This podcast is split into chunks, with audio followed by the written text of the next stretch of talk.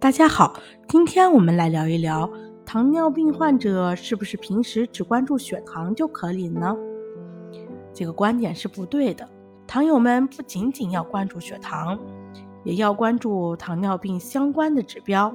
比如血压、体重、BMI、心电图、血脂、肝肾功能、眼底、血管、神经系统、逐步检查等方面的指标。除了检查血糖之外，患者应该每三个月检查一次尿微量白蛋白。一般而言，糖友至少要观察血糖、血压，并认真做好记录。您明白了吗？关注我，了解更多的糖尿病知识。下期见，拜拜。